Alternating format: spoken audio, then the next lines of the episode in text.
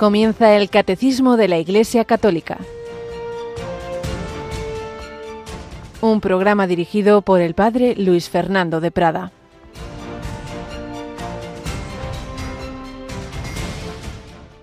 Conocéis la gracia de nuestro Señor Jesucristo, el cual, siendo rico, se hizo pobre por vosotros, para enriqueceros con su pobreza. Alabado sean Jesús, María y José. Muy buenos días. En este martes 20 de junio entramos ya en el tercer tercio de este mes de junio, este mes eucarístico, el mes del Sagrado Corazón de Jesús. Se nos va yendo la vida, ciertamente no habrá otro martes 20 de junio de 2023. Es una vez en la historia que se nos concede a ti y a mí amanecer este día un día más que Dios nos da para amarle, para hacer el bien, para dejar el mundo mejor de como lo encontramos, para sembrar alegría, esperanza, para sembrar la palabra de Dios. Palabra de Dios que en la Santa Misa de estos días, la primera lectura, es de la segunda carta de San Pablo a los Corintios. Y en los capítulos 8 y 9, San Pablo está hablando de una colecta que le habían encargado en Jerusalén los apóstoles a los que él fue a conocer, los que habían conocido a Jesús, Pedro, Santiago, etcétera, le dicen que cuando vaya a esos viajes apostólicos haga una colecta para los pobres de Jerusalén, para las necesidades de la Iglesia Madre, y él la va haciendo y va motivando a esas comunidades. Cuando hay también a veces personas que no acaban de entender mucho eso que en la Iglesia y también en Radio María vivimos de, la providencia y se pide. Bueno, pues es palabra de Dios. San Pablo pide y pide eh, motivando con mm, distintos aspectos. la verdad es que muy bonito lo que dice, pero a mí me llama especialmente la atención esta frase tan bella. Recuerdo la primera vez así que la encontré de joven, me impactó, me emocionó. La gracia de nuestro Señor Jesucristo, el cual, siendo rico, se hizo pobre por vosotros para enriqueceros con su pobreza. Es decir, siendo rico, siendo Dios, teniendo una naturaleza divina, se hizo pobre, se hizo hombre. El mero hecho de hacerse hombre, aunque hubiera sido un hombre rico, hubiera sido una pobreza inmensa, pasar de creadora a criatura. Pero es que encima se hizo hombre pobre, pobre, naciendo donde los animales, en un establo, en un pesebre, muriendo en una cruz. Se hizo pobre para enriqueceros con su pobreza, para divinizaros con esa humanidad a través del hombre Cristo Jesús, llegamos a su persona divina, camino, verdad y vida. Dios se hizo hombre para que el hombre se hiciera Dios, en definitiva, una expresión que muchas veces repetían los santos padres. Pues qué maravilla ese amor de Jesucristo, el Hijo de Dios hecho hombre, para divinizarnos, para enriquecernos, para darnos lo que no tenemos en nuestra pobreza, darnos esa gracia que nos purifica, que nos sana, que nos perdona, que nos eleva a esa familia divina, a ese vivir en Dios.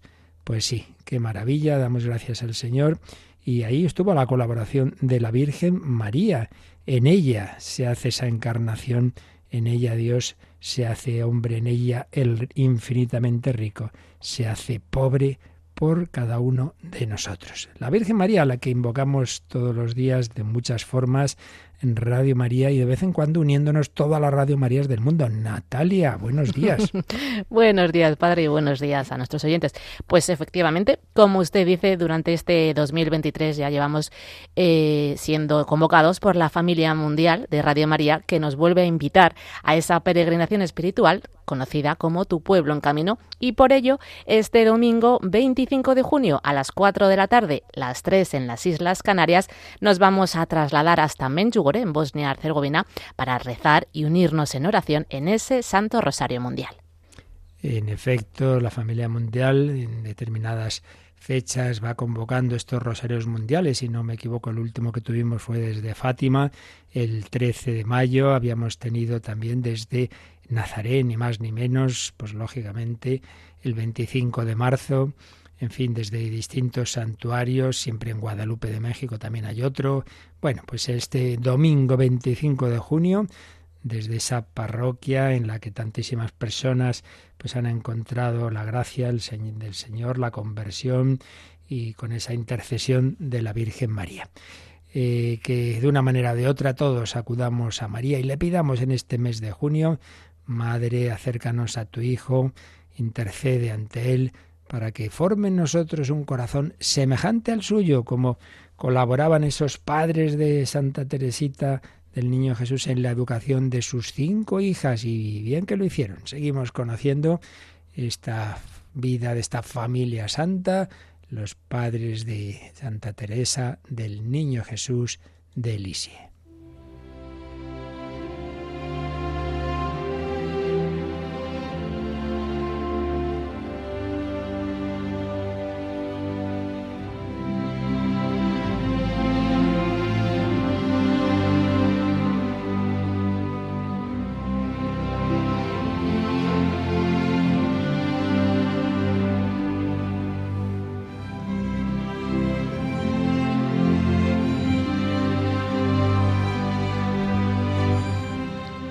Historia de una familia, una escuela de santidad, una escuela de santidad. Era esta familia, este matrimonio, Luis y Celia, ante todo buscaban su propia santificación y la de sus hijos. Habían tenido nueve, pero cuatro habían muerto de pequeños y tenían cinco hijas que habían sobrevivido. Y esta obra del padre Esteban José Piat nos da algunas pistas de cómo iban educándolas. Cada una tenía su forma de ser, evidentemente, y por eso a cada una la trataban de distinta forma. Recogemos algunas, algunas no podemos eh, todo el libro, pero algunas de las indicaciones que recoge esta obra sobre esa educación. Las dos mayores, María y Paulina, se querían muchísimo, muy unidas, pero muy distintas, como es normal, como suele ser en las familias. La mayor, María, era muy independiente, muy independiente, celosa de su libertad, de una sensibilidad exquisita, enemiga de toda complicación, sincera y franca, con agudezas originales y a veces con manifestaciones de timidez que la hacían pasar por adusta y enigmática. En cambio, la menor Paulina tenía una gran vivacidad, muy simpática, muy, muy vivaz, como su madre, y las dos enriquecidas con grandes dones de inteligencia y de corazón y, con una amistad que las hacía inseparables. Eso que a veces pasa, hermanos, sobre todo hermanas que son muy unidas. Desde pequeñas eh, sus padres las educaron en la renuncia. María recordaba de buena gana su primer acto de virtud, una prodigiosa bandejita en piel que había ofrecido a su hermana para insertar una perla en su corona.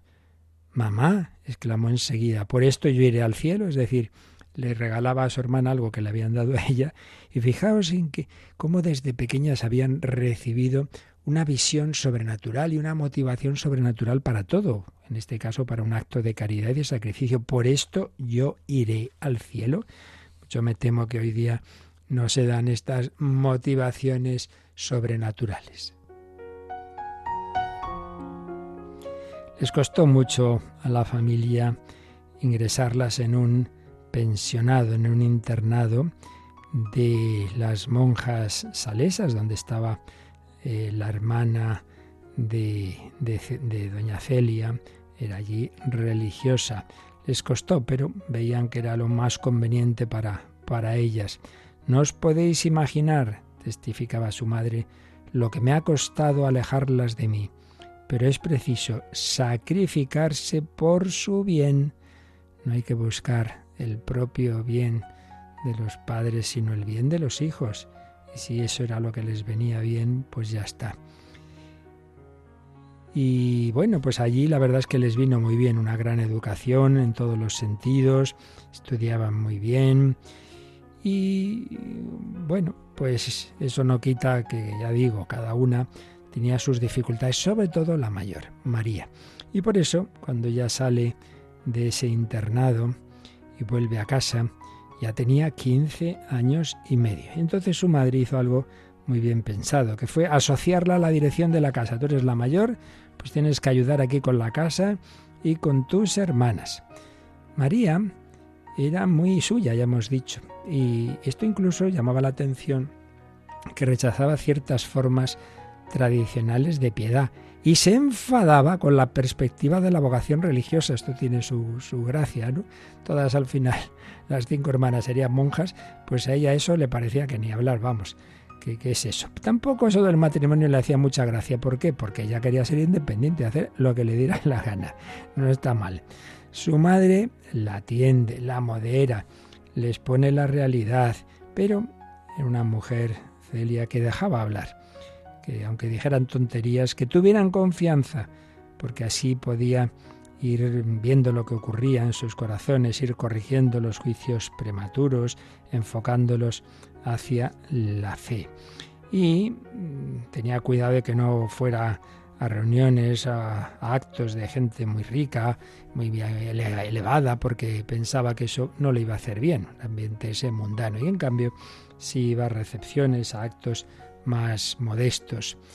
Y le desconcertaba, como decimos, sobre todo, que daba la impresión a veces de que rechazaba ciertos aspectos, debía ciertos, vamos, por supuesto, no, no, nunca se planteaba la hija dejar la misa dominical ni nada por el estilo, pero alguna otra cosa no le hacía tanta gracia. Pues bien, la madre no se desanimó.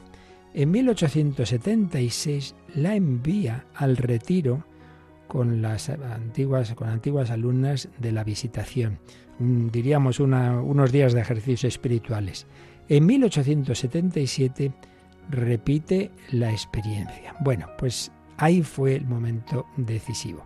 En ese retiro, en esos ejercicios espirituales, el Señor tocó de una manera más honda el corazón de María. Y entonces escribe su madre, estoy muy contenta. Las cosas de este mundo ya la enamoran menos que las espirituales. Se ha hecho muy piadosa. Bueno, pues ya por fin, no hay que tirar la toalla padres que tantas veces sufrís pues ver los hijos que rechazan la práctica religiosa. Bueno, paciencia, sin agobiar, pero, pero ofreciendo oportunidades y a ver si a través de amigos que les inviten a alguna actividad, una parroquia, de un movimiento, etcétera, etcétera. Así que María y Paulina, la siguiente, era más fácil de, de trato y era una mujer muy inteligente. Y entonces ahí la madre sobre todo Tenía cuidado de que no le entrara vanidad por esos éxitos escolares, pero la piedad le servía de antídoto. Y por ahí iba la cosa, niñas que iban avanzando en la vida espiritual, pero sin descuidar ni mucho menos sus obligaciones y concretamente el estudio y la colaboración en casa. Seguiremos con la que les dio mm, con diferencia más disgustos que fue Leonia, pero al final pues está en proceso. Ese, no hace mucho se abrió el proceso de beatificación a pesar de que ya digo era la, la chica más difícil de, de todas y que más disgusto les dio. No hay que perder la esperanza, hay que invocar al Señor e ir sembrando esas, esas semillas de virtudes y de piedad y confiar en el Señor.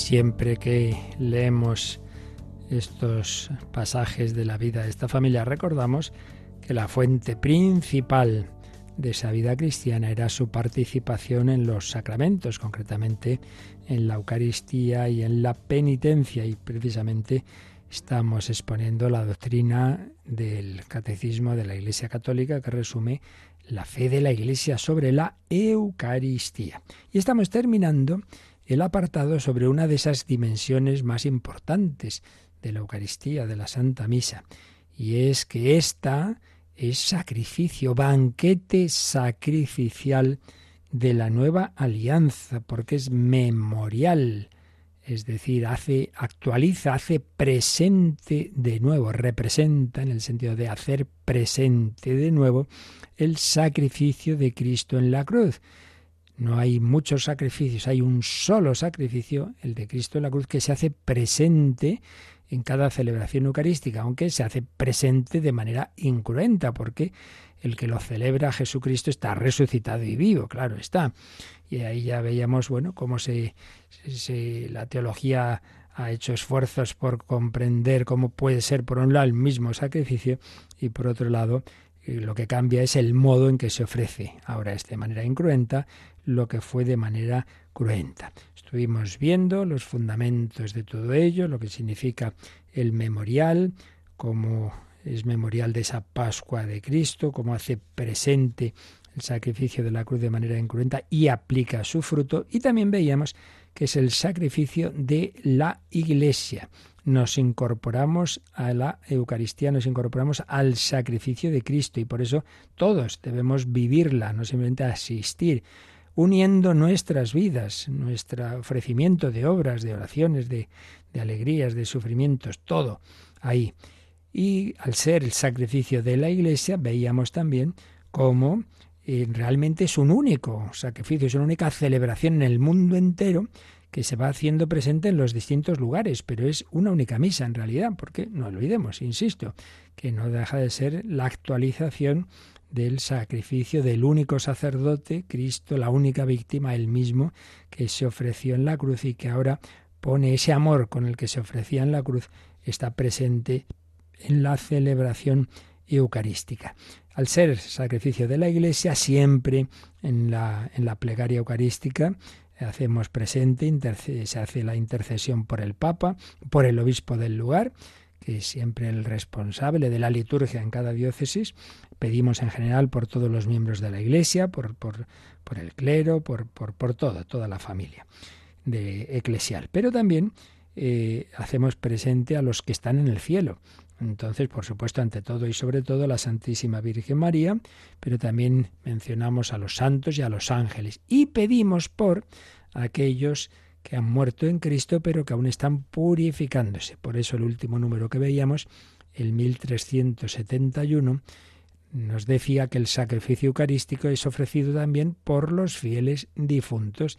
Y leíamos dos textos muy bellos uno de San Agustín contando cómo su madre, Santa Mónica, cuando veía que moría, decía, no os preocupéis de dónde me enterréis, lo importante es que os acordéis de mí ante el altar del Señor. Y luego leíamos un texto de San Cirilo de Jerusalén. Pues bien, todo esto que hemos ido viendo en este apartado sobre el memorial sacrificial de Cristo y de su cuerpo, que es la Iglesia, es decir, sobre la Eucaristía como sacrificio, empezaba este apartado en el 1362, bueno, pues termina en el número que vemos ahora, el 1372, diez números por tanto, once, que, que culminan en este número que leemos ahora, Natalia, 1372. San Agustín ha resumido admirablemente esta doctrina que nos impulsa a una participación cada vez más completa en el sacrificio de nuestro Redentor que celebramos en la Eucaristía. Esta... en efecto, sí, perdona, el texto este que cita de San Agustín, que es de la ciudad de Dios. A ver. Esta ciudad plenamente rescatada, es decir, la asamblea y la sociedad de los santos, es ofrecida a Dios como un sacrificio universal por el sumo sacerdote que bajo la forma de esclavo llegó a ofrecerse por nosotros en su pasión para hacer de nosotros el cuerpo de una tan gran cabeza. Tal es el sacrificio de los cristianos, siendo muchos, no formamos más que un solo cuerpo en Cristo y este sacrificio la Iglesia no cesa de reproducirlo en el sacramento del altar, bien conocido de los fieles, donde se muestra que en lo que ella ofrece se ofrece a sí misma. Bueno, así pues tenemos eh, que nos dice este número, con este texto de San Agustín, nos, dice que vemos ahí la importancia de una participación en el sacrificio de nuestro Redentor que celebramos en la Eucaristía. Y lo que nos viene a decir San Agustín es que en realidad es un único sacrificio universal que el sumo sacerdote ofrece. Dice, esta ciudad, la ciudad de Dios, esto es en la, en la famosa obra de la ciudad de Dios, donde habla de las dos ciudades, la ciudad de Dios y la ciudad del demonio.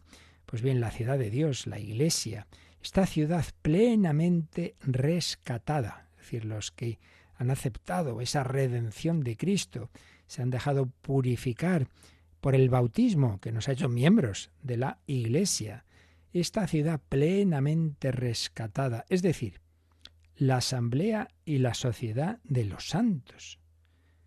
Eh, ya dice San Pablo, llama santos en sus, en sus cartas a todos los cristianos en cuanto ya han sido eh, bautizados, santo en un primer sentido, el que ha recibido esa primera incorporación al que es santo, al que es eh, el Señor, que es el, santo de los santos, aunque luego hay otros sentidos de santidad que es cuando esa semilla se va desarrollando, claro, y luego la plenitud de la palabra la tenemos en los que ya están en el cielo. Bueno, pues esta ciudad plenamente rescatada, es decir, la asamblea y la sociedad de los santos, es ofrecida a Dios. Es ofrecida a Dios, lo que decíamos. No asistimos simplemente al ofrecimiento de Cristo. Yo me ofrezco con Él, yo me ofrezco con Él. Por eso en el ofertorio en particular es el momento de decir, Señor, yo ahí incorporo en esa gotita de agua que el sacerdote mezcla con el vino, ahí va mi vida, ahí te ofrezco este día, esta semana, estos momentos de mi vida. Es ofrecida a Dios como un sacrificio universal. Eso también es importante. Mm, aunque ya lo diremos, vivamos una misa, a lo mejor este, una ocasión pues está el sacerdote solo, una persona, dos. No, no es una misita de tú y de mí, yo aquí solito, no, es participación en el sacrificio universal, en esa misa eh, que Jesús, sumo sacerdote, ofrece al Padre ofrecida a Dios como un sacrificio universal por el sumo sacerdote que bajo la forma de esclavo, pobre, esclavo, humillado el Hijo de Dios hecho hombre, condenado como un criminal, bajo la forma de esclavo, llegó a ofrecerse por nosotros en su pasión. Claro, volvemos a lo de antes. Es el sacrificio de Cristo el que se ofreció cruentamente, el que se está ofreciendo ahora. Él está poniendo a Jesús el mismo amor con el que moría en la cruz. Un sacrificio universal por el sumo sacerdote que bajo la forma de esclavo llegó a ofrecerse por nosotros en su pasión para hacer de nosotros el cuerpo de una tan gran cabeza, el cuerpo místico. Cristo es la cabeza, nosotros los miembros. Entonces Él se ofrece, intercede por nosotros, Padre, perdónalos porque no saben lo que hacen. Ahí tienes a tu Hijo, le dice a María, cada uno de nosotros somos hechos hijos en el Hijo, hijos de Dios, hijos de María. Pero eso solo es posible si me dejo incorporar a Él, ¿Cómo? Pues con los sacramentos, sangre y agua que brota del costado de Cristo, símbolo del bautismo y de la Eucaristía, me incorporan a Cristo. Hace de nosotros miembros de ese cuerpo que tiene esta cabeza, que es el mismo. Sigue San Agustín. Tal es el sacrificio de los cristianos. Y cita San Pablo. Siendo muchos, no formamos más que un solo cuerpo en Cristo. Romanos 12.5. Claro, esto fue una idea que el Señor grabó en el corazón de Agustín desde su conversión, porque claro, eh, Saulo, Saulo, ¿por qué me persigues? ¿Por qué me persigues? Y él, luego reflexionando sobre esa primera palabra que oyó a Jesús, iría entendiendo, claro, es que al perseguir a los cristianos está persiguiendo el cuerpo de Cristo, es que todos formamos un solo cuerpo, y será una de sus ideas clave en sus cartas, formamos un cuerpo, somos miembros todos del mismo cuerpo, lo cual implica, claro, la dimensión comunitaria de la vida cristiana. Yo no puedo ser buen cristiano así en plan individualista, Jesús y yo y allá los demás. Pues no, no puede ser, porque comulgamos al mismo Cristo, entonces somos miembros unos de otros. Siendo muchos, no formamos más que un solo cuerpo en Cristo. Y última frase de San Agustín. Este sacrificio la Iglesia no cesa de reproducirlo en el sacramento del altar, bien conocido de los fieles, donde se muestra que en lo que ella ofrece se ofrece a sí misma. Así pues, es insistir en esta idea de que estamos llamados a participar en el sacrificio de la Eucaristía, incorporando nuestras vidas. No simplemente asisto, tú que pones, tú que incorporas a esta Eucaristía. Por eso todos, de alguna manera, la celebramos. Algunas veces, oiga, ¿cómo dicen que, preside no sé quién? No, no, solo celebra el sacerdote. No es verdad. Solo celebra de modo sacerdotal presbiteral. Claro, eso sí, solo él puede hacer lo que es lo, esas palabras que hacen presente a Cristo, etcétera. Sí, claro, pero todos los demás tenemos nuestra parte y la prueba es que hay diálogo de oraciones en las que tenemos que participar. Todos tenemos una parte en la misa, pero si decimos palabras y por dentro no vivimos ese sentido, pues tampoco serviría de mucho. Por eso la principal participación es la interior que yo de corazón pido perdón al Señor al principio, que yo quiero escuchar qué me dice hoy su palabra, que yo me ofrezco con él en el ofertorio, que yo miro a Cristo Jesús que, ha muerto por mí y que renueva su sacrificio con el mismo amor. Ahora se hace aquí presente, que me está diciendo, ven, ven, toma y come, estoy deseando darte un abrazo, que estoy deseando unirme contigo, vivir bien la comunión, la acción de gracias, todo eso esa es mi parte, esa es mi parte. La parte del Señor siempre va, va, a ir bien. El sacramento en sí mismo tiene esa eficacia por sí mismo, sí, sí, pero los frutos también dependen de mí. Por eso hay que vivirlo bien.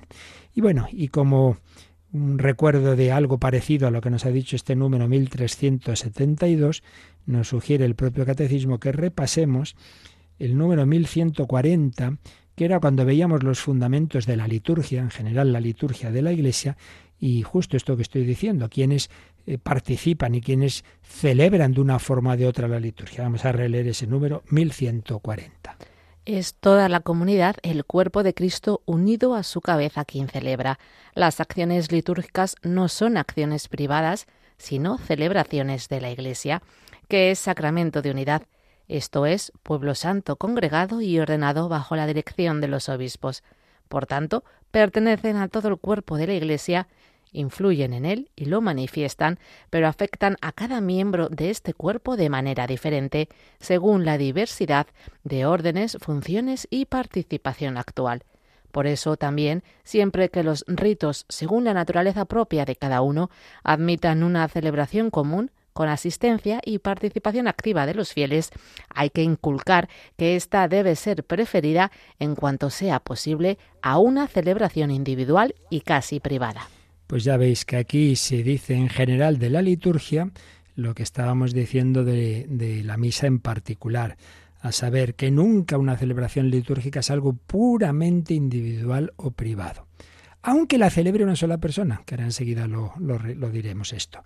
Pero de por sí es una celebración del cuerpo místico, de la cabeza ante todo, claro, quien celebra todo y quien da eficacia a las cosas es nuestro Señor Jesucristo por su Espíritu Santo, eso está claro. Pero no soy él y yo, sino Él en cuanto cabeza de un cuerpo místico en el que todos estamos unidos. Por tanto, es celebración de Cristo y celebración del cuerpo místico de Cristo, que es la Iglesia. Por tanto, las acciones litúrgicas no son acciones privadas, hay que distinguir. Yo voy a hacer mi ratito de oración personal, me voy a ese banco, que ahí estoy más tranquilo, que así me concentro más, o estoy en mi habitación muy bien. Eso es muy bueno y muy conveniente y muy necesario para una vida cristiana seria, la oración personal. Pero eso es otra cosa de la celebración litúrgica. Ahí no está también eso de me voy al último lugar donde no tenga nadie cerca. Hombre, pues no, pues no, eso que tantas veces ocurre, hombre, que somos cuatro y cada uno en los últimos bancos de la iglesia, como si tuvieran miedo a estar aquí delante, hombre, y todos bien separaditos. Pues no es lo más adecuado para la liturgia.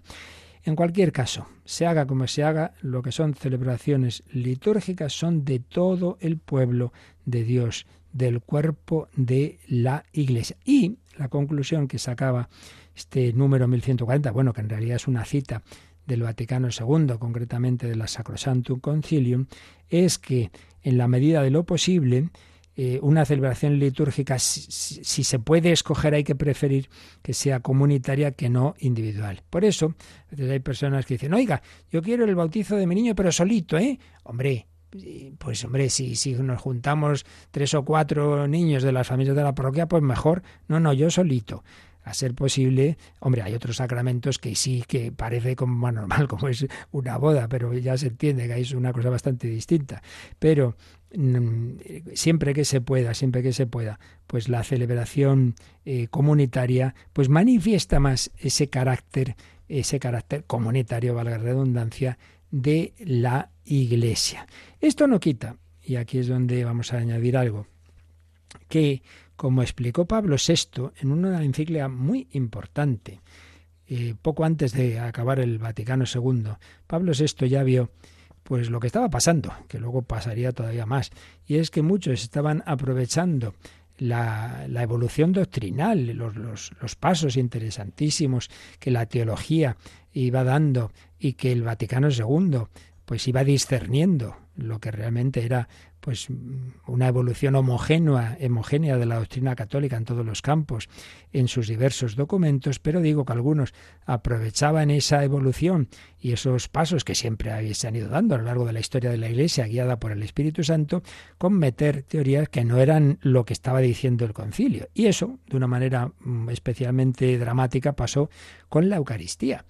Una cosa son los pasos que se dieron que ya explicamos algo en su momento y algo más diremos sobre la, reforma de la liturgia, y otra cosa es que había ya por entonces una serie de teorías eh, que realmente mm, negaban la fe, esto lo veremos en el siguiente apartado de una manera muy especial, sobre la presencia de Cristo en la Eucaristía. Y entre esas teorías estaba la de que como lo que acabo de decir, como la liturgia es algo comunitario, entonces si resulta que un día eh, pues por lo que sea, el sacerdote no ha podido celebrar la misa o no, viene nadie, ah, no, pues si está solo, entonces que no celebre. ¿Cómo que no celebre? O sea, yo no tengo derecho todos los días a celebrar la Eucaristía. Yo no voy a asistir a la de otros. Yo quiero, yo soy sacerdote, celebro yo. Yo no tengo derecho a comulgar todos los días. ¿Y qué pasa? ¿Tengo que ir a la misa de otro? Pues no, señor, yo puedo celebrar solo, ¿no? Bueno, pues esto lo decía el Papa San Pablo VI en una encíclica que, como digo, escribió poco antes de, de acabar el Concilio Vaticano II, que ya veremos, sobre todo en la parte de la presencia de Cristo, porque eh, sobre todo se dirigía a ese aspecto que algunos negaban, la presencia real, corporal, sustancial de Cristo. Entonces la, la, firma en septiembre de 1965, unos pocos meses después, en diciembre, termina el concilio, pero antes de terminar él ya escribe esta encíclica. Y ahí dice esto, conviene recordar eh, la conclusión que se desprende de la naturaleza pública y social de toda misa. Porque toda misa, aun la celebrada privadamente por un sacerdote, es decir, la que celebra un sacerdote solo, pues ya digo, se han dado unas circunstancias y miráis, yo hoy no tenía nadie o no he podido estar en, pues yo celebro solo. Bueno, pues decía Pablo VI, aun esa misa celebrada privadamente, en realidad no es privada, sino acción de Cristo y de la Iglesia la cual, en el sacrificio que ofrece, sabe que se ofrece a sí misma como sacrificio universal y aplica a la salvación del mundo entero la única e infinita virtud redentora del sacrificio de la cruz. Menuda frasecita. ¿Está celebrando el sacerdote solo? Bueno, pues en realidad está celebrando con toda la iglesia y ofreciendo ese sacrificio de Cristo por la salvación del mundo entero. Entonces esa virtud redentora del sacrificio de la cruz, esa infinita virtud redentora, está ahora mismo siendo invocada por ese sacerdote para el mundo entero, no simplemente para él.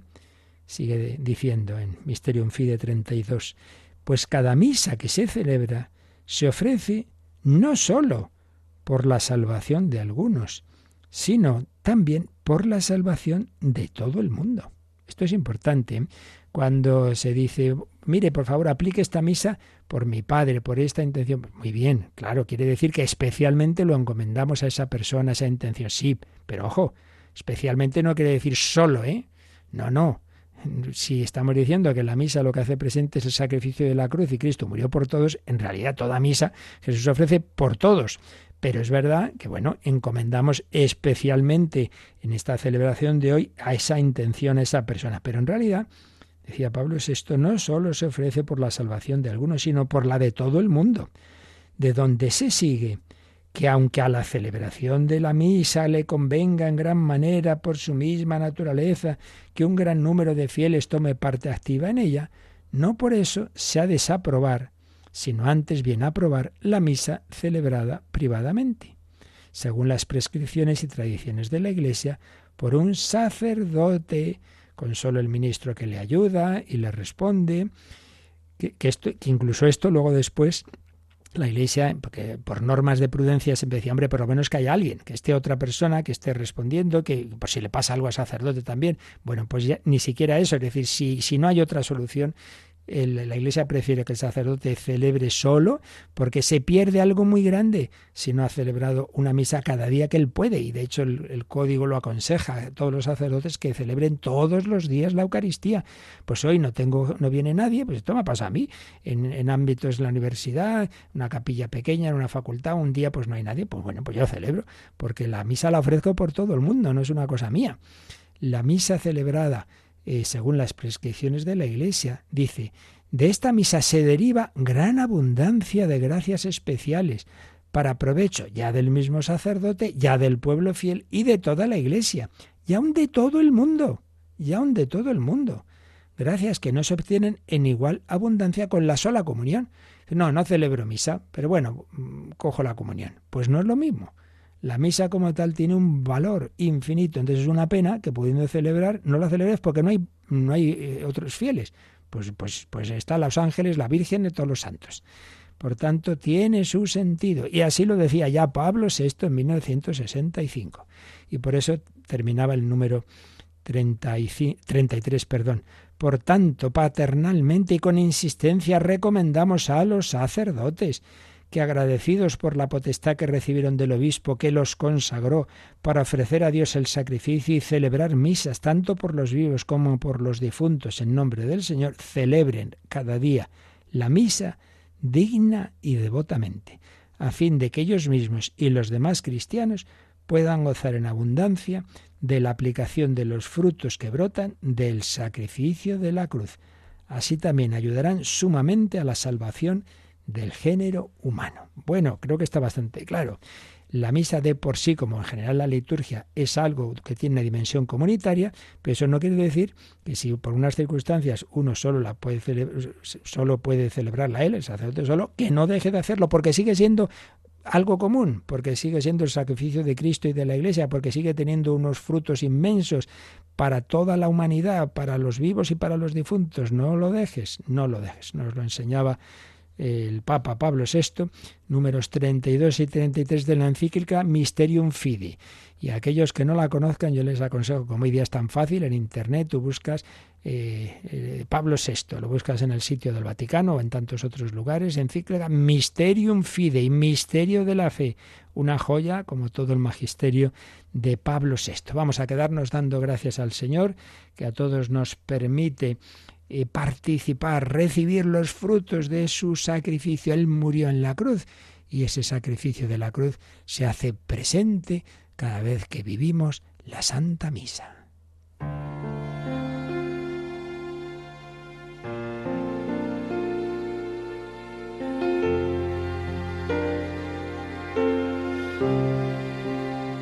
Siendo Dios, fuiste tan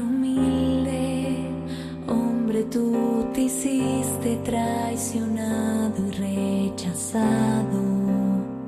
Siendo Dios, tomaste mi lugar, cargaste en tus hombros mis heridas y pecados.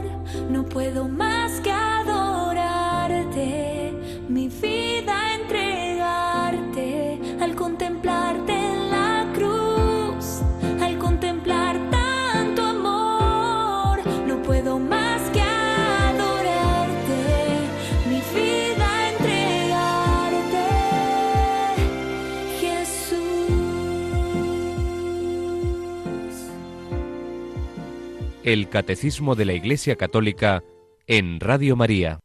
Al contemplarte en la cruz. Sabéis que también estamos aprovechando porque el magisterio de la Iglesia es riquísimo y no podemos dejarlo como una cosa así del pasado histórica, no, no.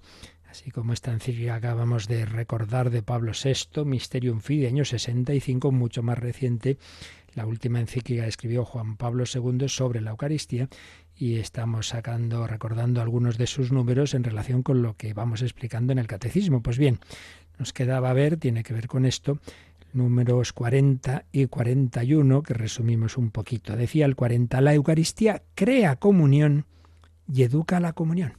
Como veis, estos números se referían a ese aspecto comunitario, pero comunitario, ojo, en la Iglesia no es simplemente externamente nos juntamos y, damos palmas y no, ante todo es algo interior. Claro, si estamos juntos, pero por dentro mirando mal al otro y juzgándolo, ya me dirás tú. No, hombre, la comunión debe brotar del corazón. Por eso comulgamos al mismo Cristo, común unión. Tú comulgas a Jesús, yo también, pues le pedimos a Él que nos una entre nosotros desde lo más hondo. La Eucaristía crea comunión y educa la comunión. San Pablo escribía a los fieles de Corinto manifestando el gran contraste de sus divisiones en las asambleas eucarísticas con lo que estaban celebrando la cena del Señor. A un menudo enfado se coge San Pablo cuando ve que comunidades suyas, como esta que quería mucho, de los corintios, de los corintios, dice, sí, sí, celebráis la misa y luego os peleáis en las, eh, en, las cenas que hacéis y esto y lo otro, y hombre, esto no puede ser. Y luego os dividís, yo soy de Pablo, yo soy de Apolo. El apóstol les invitaba a reflexionar sobre la verdadera realidad de la Eucaristía, con el fin de hacerlos volver al espíritu de comunión fraterna. Citaba Juan Pablo II la primera Corintios capítulo 11.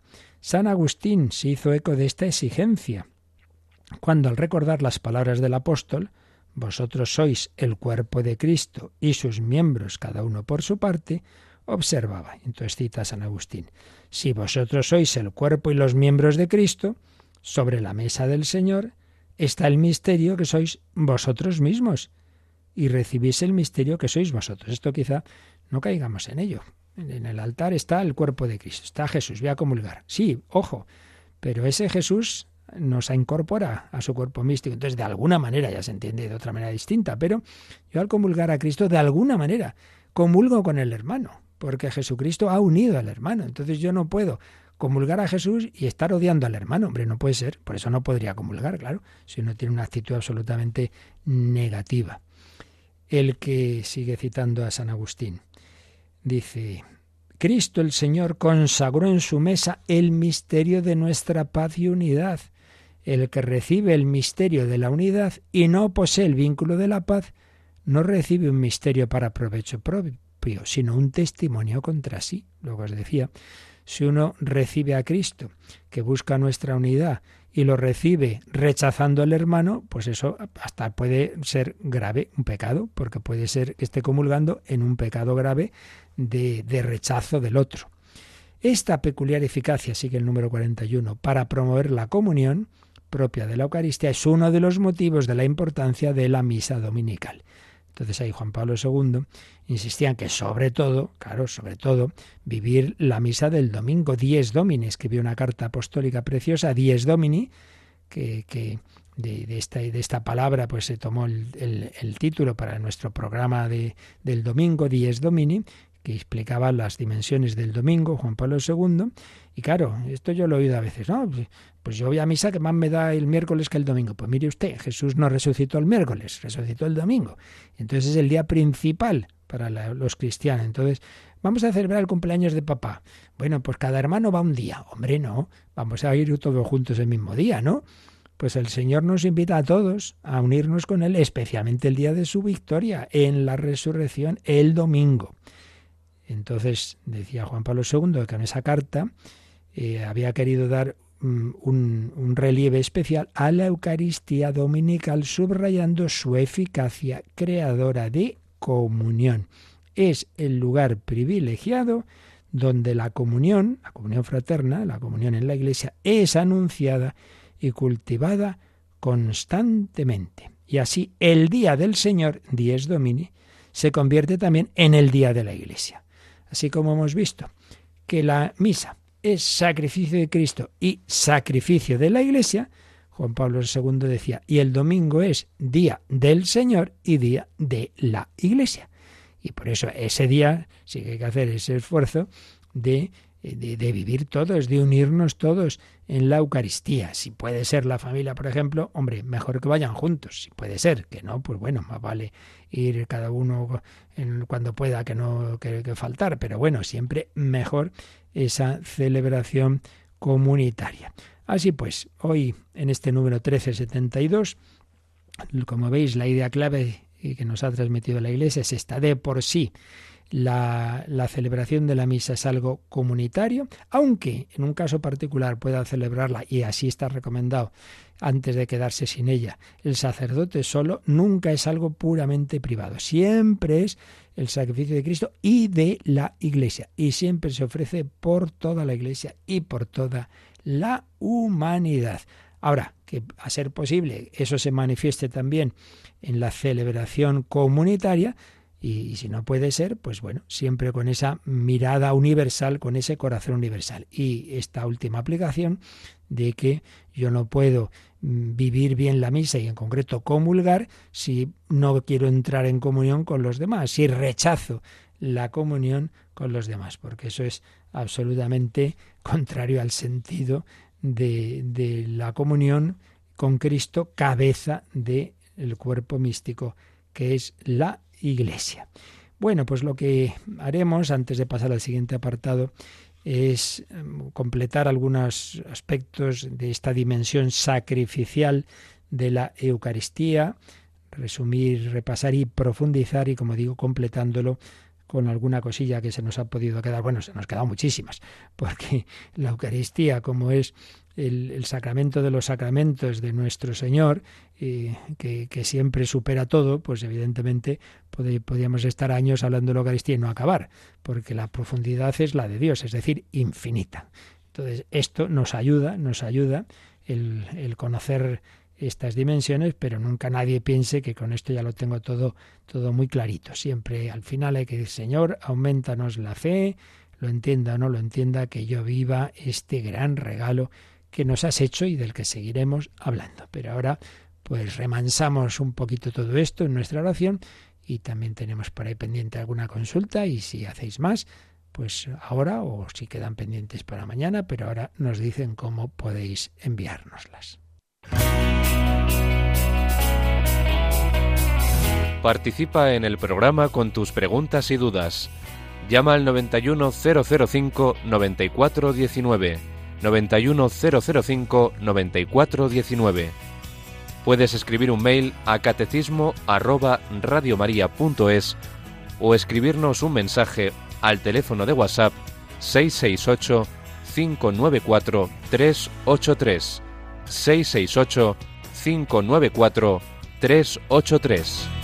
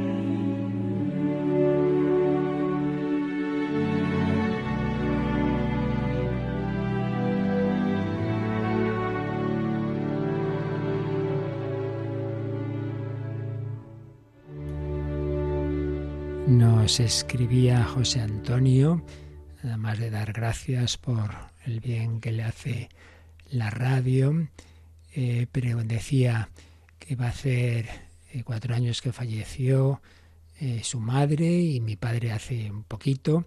Dice, cuando se le dice una misa a ellos, ¿qué repercusión tiene sobre ellos? Bueno, vamos a ver. Primero hay que tener claro que nunca podemos, digamos, aplicar o ver lo que significa, por ejemplo, esto, ¿no? La celebración de una misa y tal, como si fuera una especie de, de cosa automática, ¿no?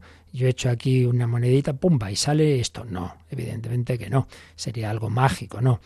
Pues es una oración, la mejor oración que tenemos, lo que estamos diciendo, es unirnos a la oración de Cristo que se ofrece por toda la humanidad y en particular por esa persona por la que a la que encomendamos. Entonces es pues que le estamos pidiendo a Dios uniéndonos a la oración de Cristo, le estamos pidiendo por esa persona, por el alma de tu madre, por el alma de tu padre. ¿Qué repercusión tiene? Pues eso lo dejamos a Dios nuestro Señor, porque en primer lugar, si esa persona ya está salvada, ya está en el cielo, pues ya está, entonces se le aplicará a otra, porque a ella ya no le hace falta.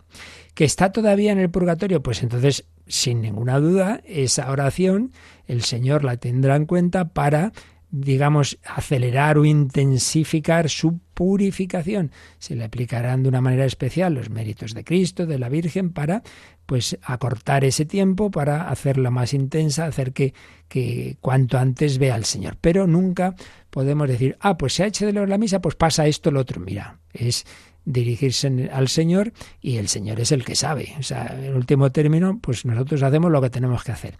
¿Qué es esto? Lo más grande que tenemos, que es unirnos al sacrificio de Cristo que se ofrece por esas personas, pero ya lo demás, como eh, sea, depende, repito, en primer lugar, de en qué situación están, porque si ya están en el cielo, pues entonces se aplicará a otra persona, miembro del mismo cuerpo místico, pero se aplicará a otra, y si están en el purgatorio, pues, pues hombre, sin ninguna duda, eso ayudará, pero la manera y el grado concreto, eso no podemos decirlo.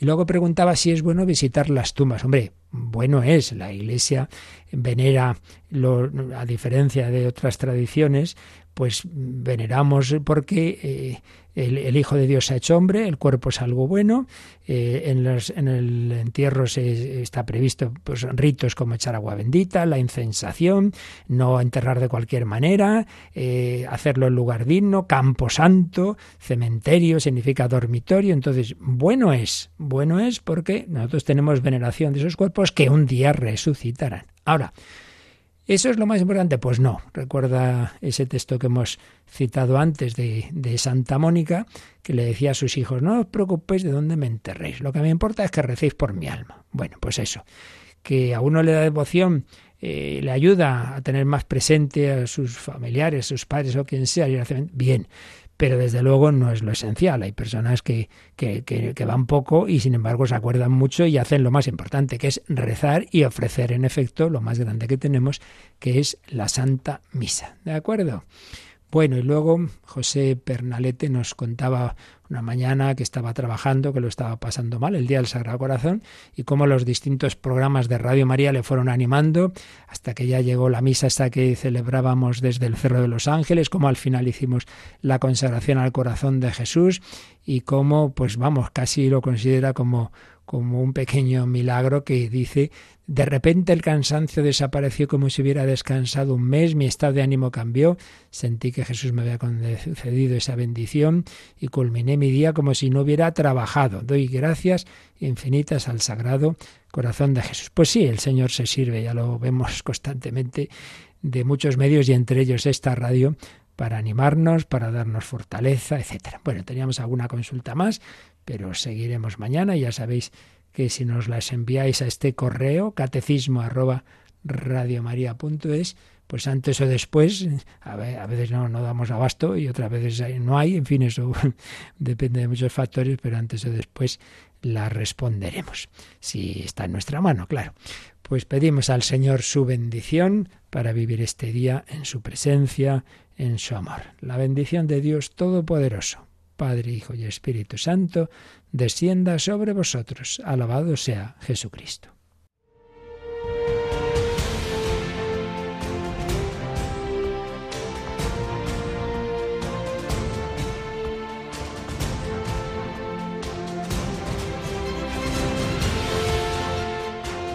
Han escuchado en Radio María el Catecismo de la Iglesia Católica,